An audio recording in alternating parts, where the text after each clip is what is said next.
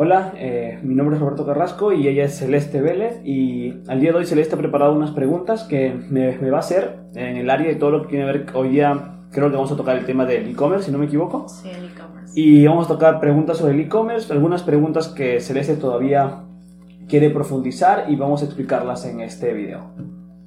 A ver, vamos Ya. con la primera. ¿Qué es el e-commerce y por qué surgió? A ver, básicamente lo que es el e-commerce es tener una página web en la que tú puedas comercializar tus productos. Ya no es necesario que tengas una tienda física en la que las personas tengan que ir a comprarte allí. Acá las personas pueden entrar al sitio web y comprar todo vía internet.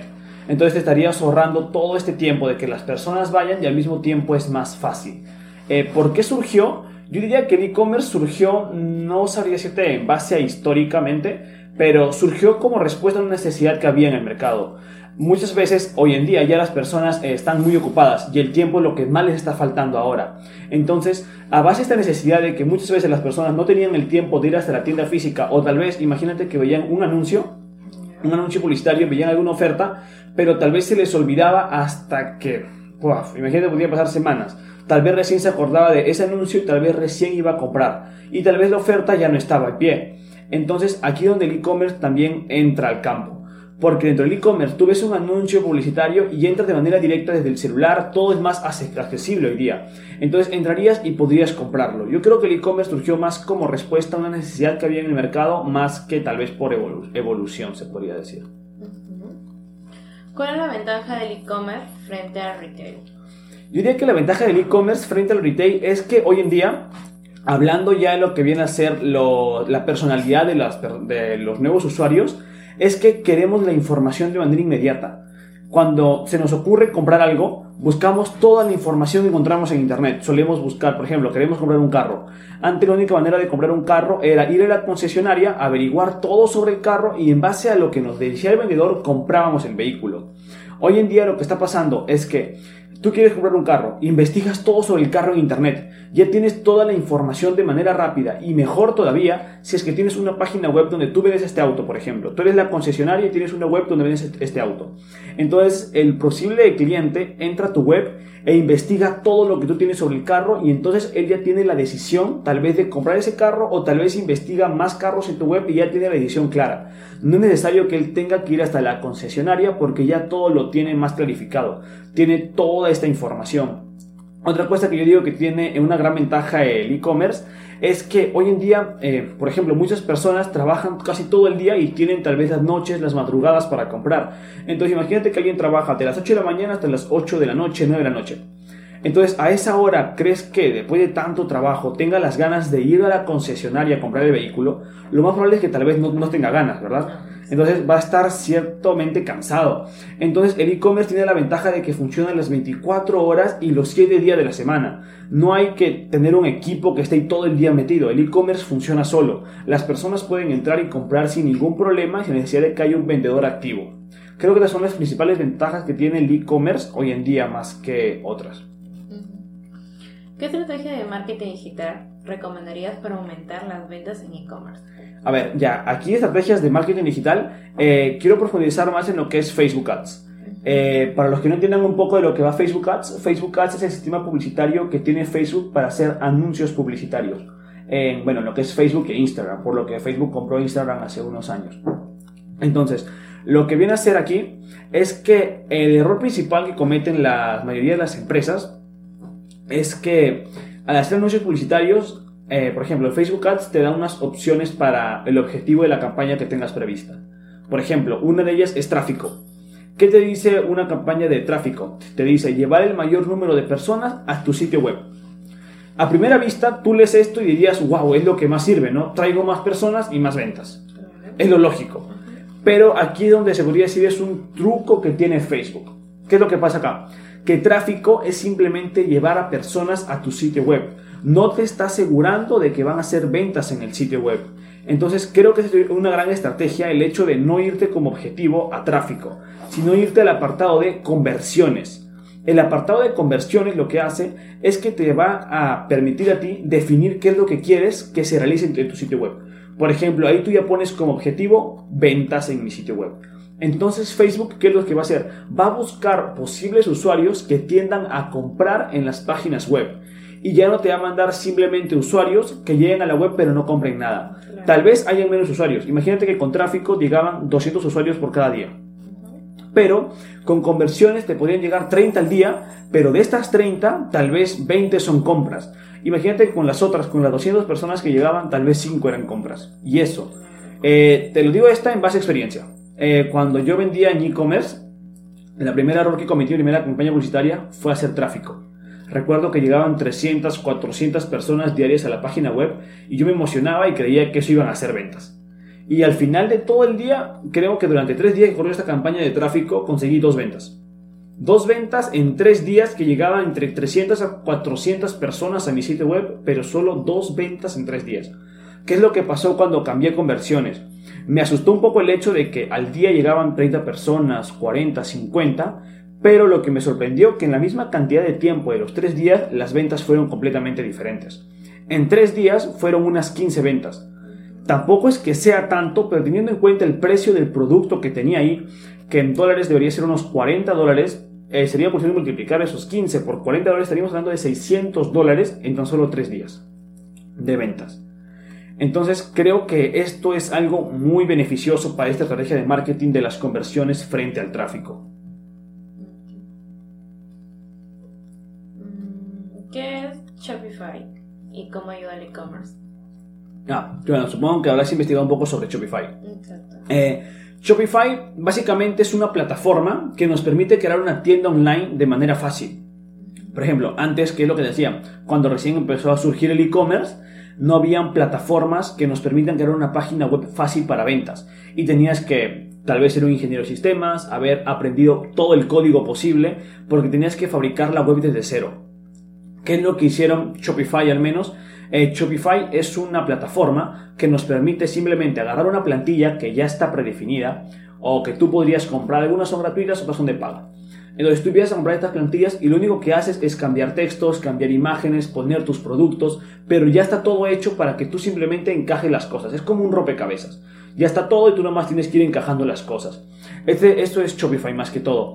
Es, se podría decir, la plataforma gratuita, bueno, es gratuita, se podría decir. Te permite hacer 14 días de prueba para que veas cómo funciona el sistema y después pagas una membresía por Shopify. Pero se podría decir que de todas las que existen en el mercado es la mejor para ventas. Tiene muchas aplicaciones adicionales, como contadores de, de, tiempo. Por ejemplo, esta oferta termina en tres días y el contador sigue. Hay muchas aplicaciones así muy similares para incitar a la compra a los clientes, que es lo que hace que Shopify, eh, a mi parecer, sea la que más ventas genere en el aspecto de que es más sencillo también utilizar. Mm, plataformas como Wix. Wix. También podrían beneficiar. Sí, a ver, ahí vamos a entrar un poco en dilema porque Wix es una plataforma que yo no he usado hasta la fecha.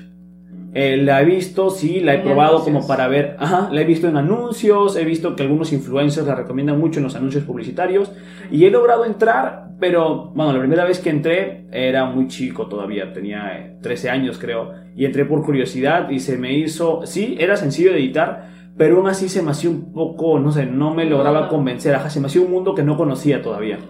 Eh, ¿Cuál fue la diferencia con entrar Shopify? Que al menos yo con Shopify lo vi todavía más sencillo. También puede ser el hecho de que ya tenía una mayor edad, pero se me hacía más sencillo Shopify.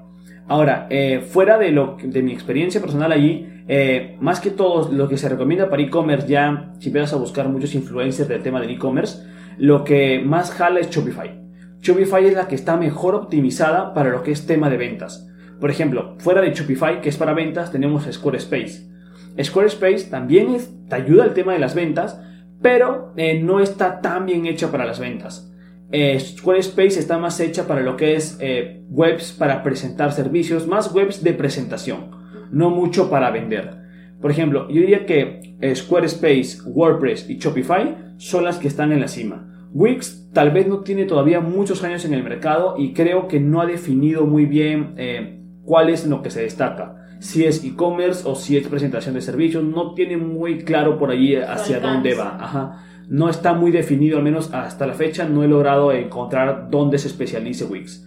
Pero sé que Shopify es para e-commerce, Squarespace es para presentar servicios y en el caso de WordPress eh, combina ambas, pero vas a necesitar un mayor expertise en lo que es diseño web. WordPress sí ya es más complicado de utilizar.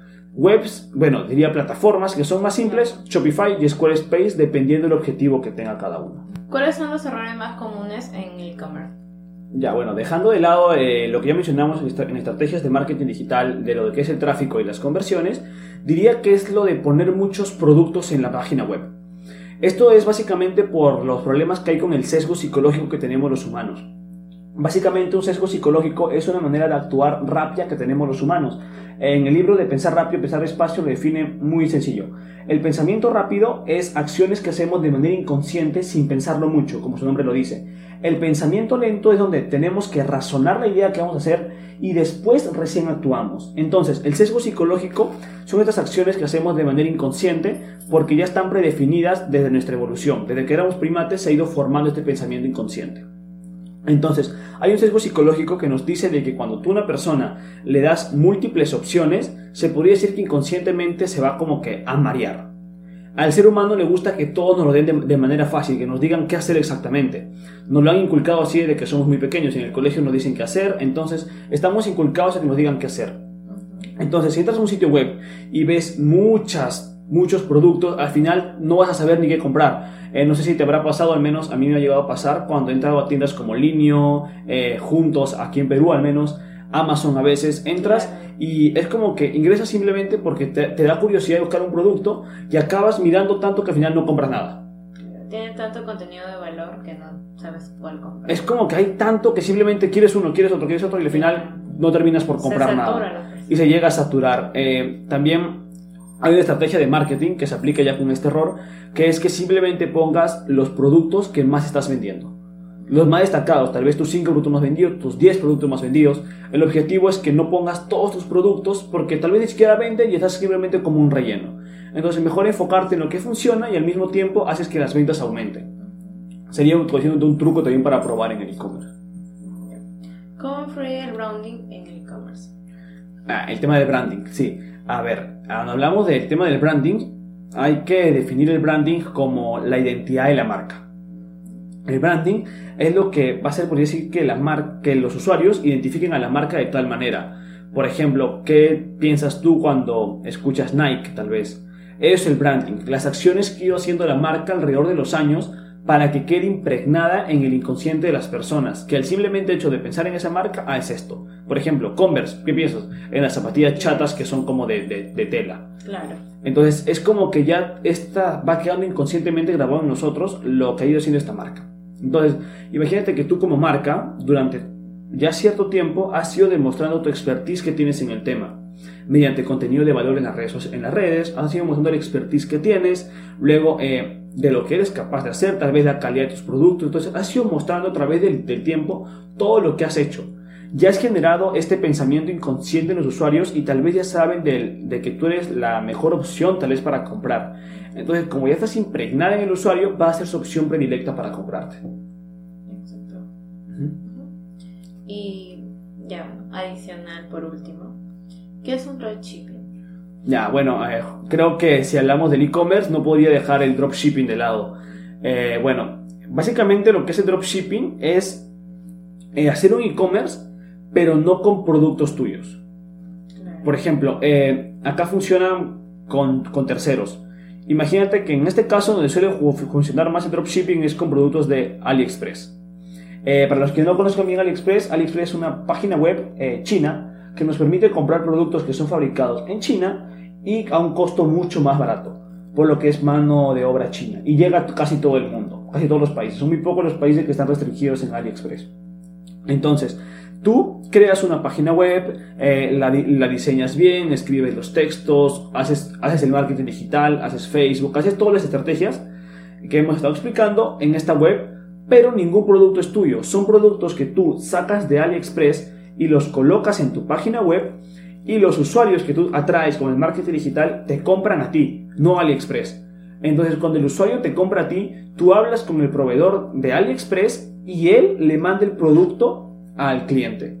Entonces, aquí, ¿qué es lo que tú haces? Te estás ahorrando tener inventario. estás ahorrando costes de producción, estás ahorrando muchas cosas aquí porque el producto no es tuyo. Simplemente lo estás comprando a un tercero y lo estás redireccionando. Eso es el dropshipping y es algo que está muy de moda ahora.